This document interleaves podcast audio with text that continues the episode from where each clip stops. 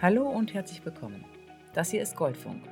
Ich bin Ulrike Breitbach und Mentaltrainerin für Leistungssportlerinnen und Leistungssportler. In dieser Rubrik des Podcasts widme ich mich den Trainerinnen und Trainern. Von euch wird viel verlangt und in Sachen Technik, Taktik oder Bewegungslehre gibt es auch sehr viele Angebote, die ihr nutzen könnt.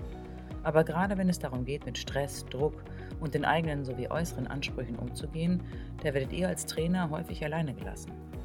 Hier bekommt ihr Hintergrundinformationen zu Themen aus dem Mentaltraining, der Psychologie und dem Emotionscoaching, die euch dabei unterstützen, besser mit euren Athletinnen und Athleten umzugehen. Genauso gibt es aber auch Anregungen dazu, euer eigenes Tun und euren Werdegang zu hinterfragen sowie euren Umgang mit Herausforderungen zu reflektieren. Viel Freude damit und ich kann dir an dieser Stelle schon einmal versichern, es lohnt sich. Hallo und herzlich willkommen bei Goldfunk. Heute geht es um ein Thema, das mit Sicherheit von vielen Menschen gemieden wird. Aber es ist so unglaublich wichtig. Und deshalb widmen wir uns diesem Thema an dieser Stelle einmal ganz ausführlich. Wenn wir dieses Thema nicht mehr tabuisieren, dann entsteht nämlich ein viel schönerer Sport, von dem alle mehr haben. Über das Thema Missbrauch ist im Sport sehr lange nicht gesprochen worden. Und eigentlich ist es auch immer noch so. Allerdings sind die Zahlen, die die Soziologin und Wissenschaftlerin Bettina Ruloffs zum ersten Mal in ihrer Safe Sport Studie von 2016 zusammengetragen hat, mehr als alarmierend. Mittlerweile gibt es sogar noch eine zweite Studie, die erst kürzlich im September 2022 veröffentlicht wurde. In der sind die Auswirkungen sexueller Gewalt in 72 konkreten Fällen detailliert untersucht worden. In der vom Bundesministerium für Forschung und Bildung in Auftrag gegebenen Studie geben ein Drittel aller Befragten von insgesamt 1799 KaderathletInnen in Deutschland aus 128 Sportarten an, bereits eine Form von sexualisierter Gewalt im Sport erlebt zu haben.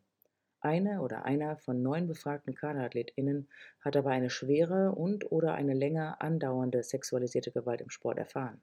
Dabei sind Mädchen und Frauen wesentlich häufiger davon betroffen als Jungen und Männer.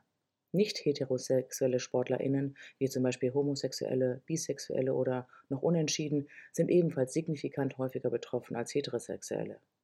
Die Mehrheit der Betroffenen ist bei der ersten Erfahrung jünger als 18 Jahre. In der Fachliteratur wird der Begriff der sexualisierten Gewalt als ein Oberbegriff für verschiedene Formen der Machtausübung mit dem Mittel der Sexualität aufgefasst. Dabei werden sowohl Handlungen mit Körperkontakt als auch ohne Körperkontakt und grenzverletzendes Verhalten mit einbezogen. Dazu gehören auch verbale oder gestische sexuelle Übergriffe, sexualisierte Handlungen ohne Körperkontakt, wie zum Beispiel das Zeigen pornografischer Inhalte, sexualisierte Berührungen am Körper, Entblößen, versuchte oder erfolgte Penetration und physische Verletzungen und Misshandlungen mit sexuellem Hintergrund. Sexualisierte Gewalt tritt in der Regel nicht isoliert auf, sondern gemeinsam mit anderen Gewaltformen wie körperlicher und emotionaler Gewalt.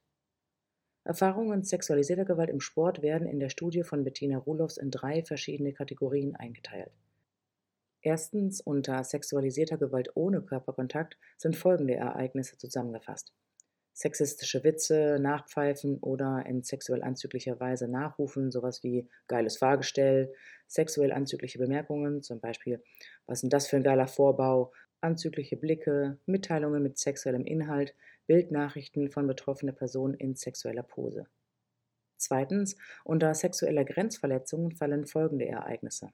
Unangemessenes Nahekommen, unangemessene Berührungen allgemein, unangemessene Berührungen im Training, unangenehme Massagen, eine betreffende Person auffordern, mit ihr allein zu sein oder betroffene Person auffordern, sich vor anderen auszuziehen. Drittens, sexualisierte Gewalt mit Körperkontakt meint folgende Ereignisse.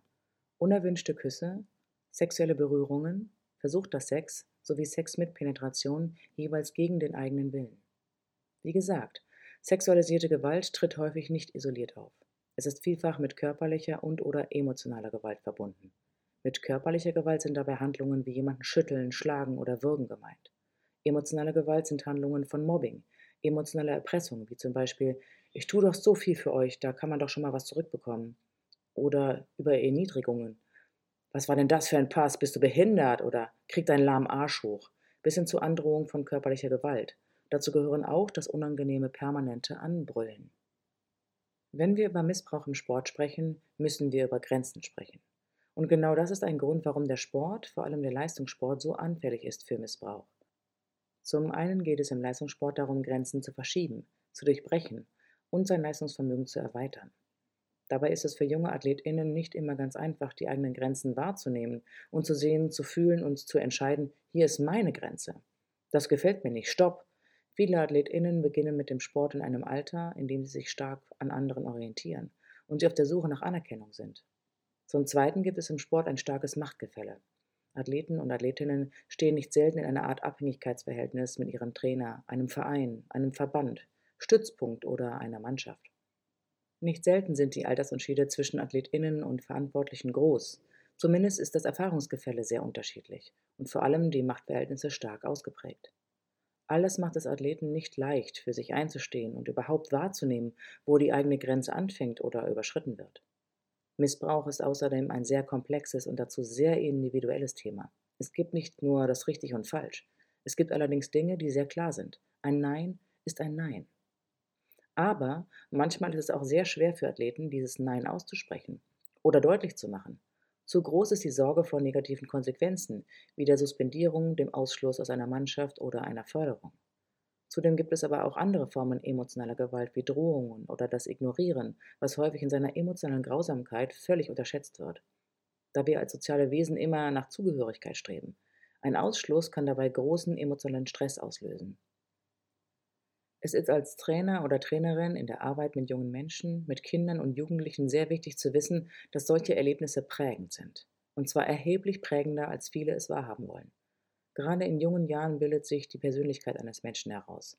Das eigene Selbstbild wird mitbestimmt von den Erlebnissen, den positiven wie negativen, die ein Mensch in der Kindheit und Pubertät macht. Dabei sind Erlebnisse, die über einen längeren Zeitraum andauern, besonders schwerwiegend, auch wenn sie auf den ersten Blick nicht so schlimm wirken.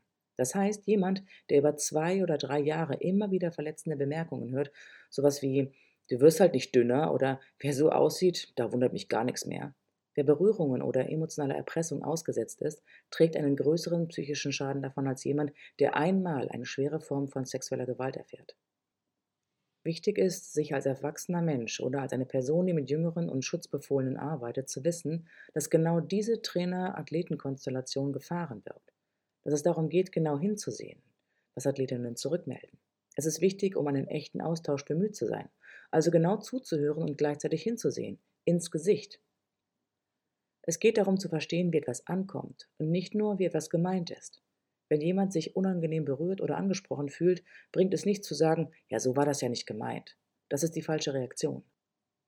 Wenn AthletInnen mit einem bestimmten Umgang nicht einverstanden sind, dann gilt es, das zu akzeptieren und gemeinsam zu schauen, was gut ist.